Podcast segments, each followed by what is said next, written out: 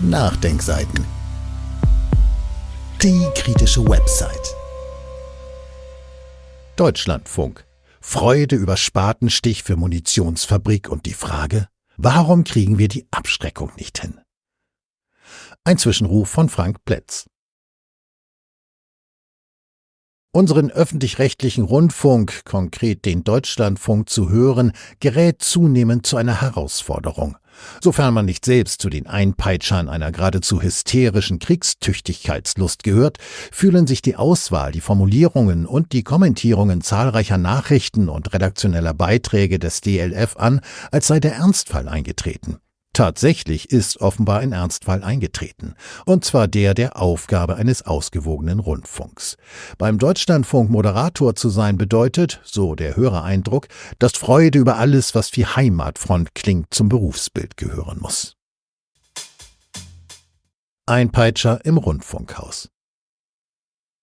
Wer beim Kriegsfitmachen nicht mitmacht, wer statt Jubel und Begeisterung differenziert, vielleicht das sogar kritisiert, der bekommt beim DLF sicher gerade keinen Job. Auf Wiedersehen, Vielfalt und Ausgewogenheit. Die Folge ist, dass ausschließlich Akteure, die wie Einpeitscher klingen, zu hören sind und Texte, die dem Publikum wie selbstverständlich zugemutet werden, als gäbe es nur eine Richtung. Aufrüstung in allen Bereichen unserer Gesellschaft. Wie jüngst beim DLF zum Thema Abschreckung. Den Machern sei gesagt, dass das Durchwinken all dieser Projekte nicht die breite Zustimmung der Bevölkerung findet. Anmaßend ist es, so zu tun, als verträte man die Menschen, die Zuhörer da draußen. Allein die Aussage, wir, die Moderatoren, gern in ihren Worten verwenden, ist eine Zumutung, finde ich. Vor allem dauerhaft. Wirklich? Zahlreich sind die Nachrichten und Beiträge des DLF über Rüstung, Rüstungspolitik. Die Befürworter der Eskalation kommen massiv zu Wort. Keiner der Redakteure fällt ihnen ins Wort. Die Nachrichten zu Beginn der Woche vermelden, als müsse sich Bürger Otto Normalverbraucher über das Engagement der Rüstungsindustrie und vor allem über das weitsichtige Handeln unseres Kanzlers freuen, der Nägel mit Köpfen macht. Eskalation statt Friedenspolitik, Dividende für die Waffenschmieden statt Abrüstung und das auf lange Sicht, lautet der Plan. Zitat im niedersächsischen Unterlüß ist der Grundstein für ein neues Werk des Rüstungskonzerns Rheinmetall gelegt worden. In der Fabrik sollen ab dem kommenden Jahr Artilleriemunition, Sprengstoff und Komponenten für Raketenartillerie gefertigt werden. Die Kapazität soll bei rund 200.000 Granaten pro Jahr liegen. Bundeskanzler Scholz sagte, Ziel sei es, die Bundeswehr rund um die Partner in Europa eigenständig und vor allem dauerhaft mit Artilleriemunition zu versorgen. Zitat Ende. Die verlinkte Meldung des DLF ist noch nicht zu Ende.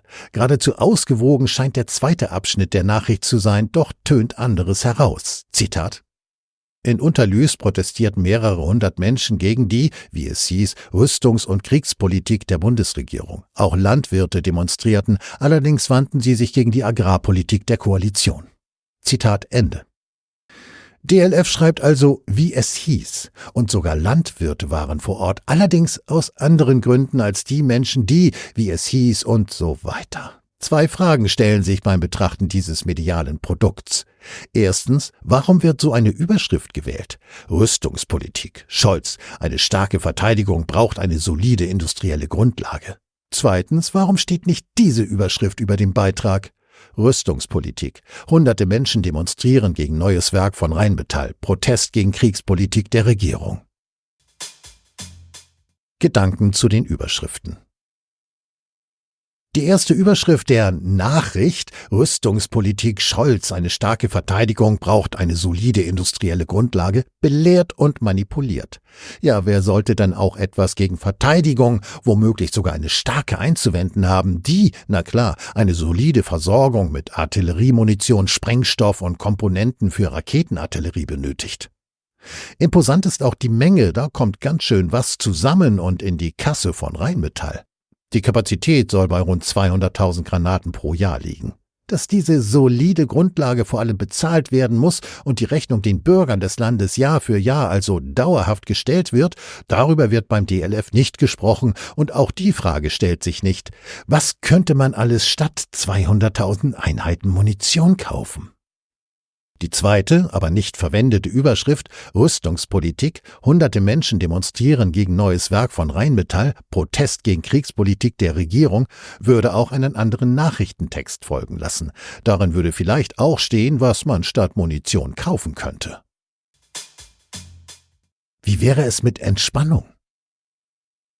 Nicht auszudenken ist in der Denke der derzeitigen kriegstüchtigen DLF-Macher und Regierungsberichterstatter, wenn in den Kommentaren am Abend zum Beispiel diese Worte zu lesen, zu hören waren. Zitat Entspannung heißt das Gebot der Stunde. Die Politik hat nicht die Aufgabe, eine schlagkräftige Armee zu formen, sondern die gottverdammte Aufgabe, eine Außen- und Sicherheitspolitik zu betreiben, die Kriege verhindert. Das scheinen viele vergessen zu haben. Deutschland braucht weder eine große, schlagkräftige Armee noch eine Wehrpflicht. Was das Land braucht, ist eine kluge Außen- und Sicherheitspolitik. Das hat Jens Berger in seinem Artikel Wiedereinführung der Wehrpflicht, wer die falschen Fragen stellt, kriegt auch nicht die richtigen Antworten geschrieben. Statt Entspannung Kriegsertüchtigung auf Dauer. Nein, es ist nicht naiv von unseren öffentlich-rechtlichen Beauftragten und uns Bürger vertretenden Rundfunkleuten zu fordern, dass sie nicht der Eskalation in Politik und Gesellschaft folgen. Es ist ernüchternd und empörend, dass sie es machen und dabei so tun, als verträten sie die Bürger. Allein die Überschriften verkaufen ein Bild der Gemeinsamkeit, des Wir. DLF verklickert dem Publikum Worte, die erschrecken. Europa müsse jetzt zusammenstehen. In einem Beitrag über Trump, die deutsche Rolle bei der nuklearen Abschreckung, Schutzversprechen der NATO gilt uneingeschränkt, Kanzler Scholz. Mehr davon? Man braucht nur mal diese verlinkte Seite herunter zu scrollen. Auch die Sendung Informationen am Abend, 12.02.2024, ist kein Hörgenuss und der Moderator schießt sogleich den Vogel ab. Warum kriegen wir nicht die Abschreckung hin? DLF-Moderator Jürgen zur Heide kommt mit einem Kollegen ins Gespräch. Thema ist der Besuch des polnischen Premiers Donald Tusk in Paris. Peter Sawicki ist aus Warschau zugeschaltet. Das Stichwort Weimarer Dreieck mit Tusk, Macron, Scholz fällt und zur Heide sagt ab Minute 2,42 Kommen wir auf die Inhalte. Aus Paris haben wir Meldungen, dass die Rüstungsindustrie in Europa enger zusammenarbeiten muss. Wir alle wissen, die EU gibt 200 Milliarden für Rüstung aus und da fragt man sich, warum kriegen wir nicht die Abschreckung, die wir brauchen?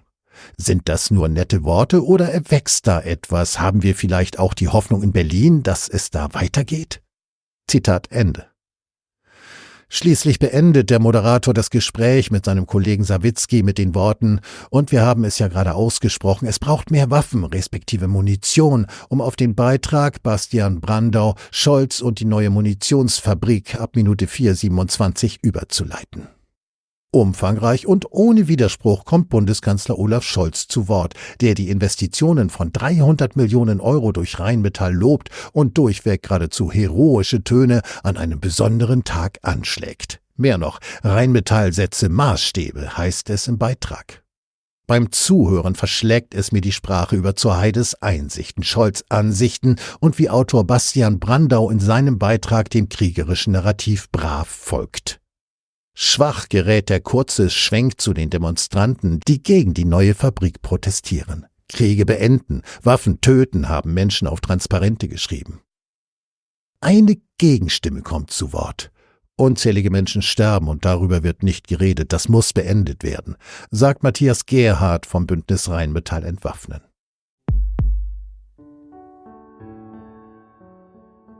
Dieses Audio konnte nur entstehen, weil zahlreiche Leser und Leserinnen die Nachdenkseiten fördern und durch Spenden unterstützen.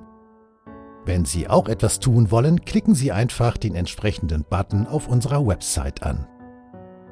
Übrigens, Sie können uns auch bei iTunes, SoundCloud und YouTube hören und wenn Sie mögen, gerne unseren Kanal abonnieren und eine positive Bewertung für uns abgeben. Wir freuen uns über Ihre Unterstützung und die Weiterverbreitung unserer Inhalte.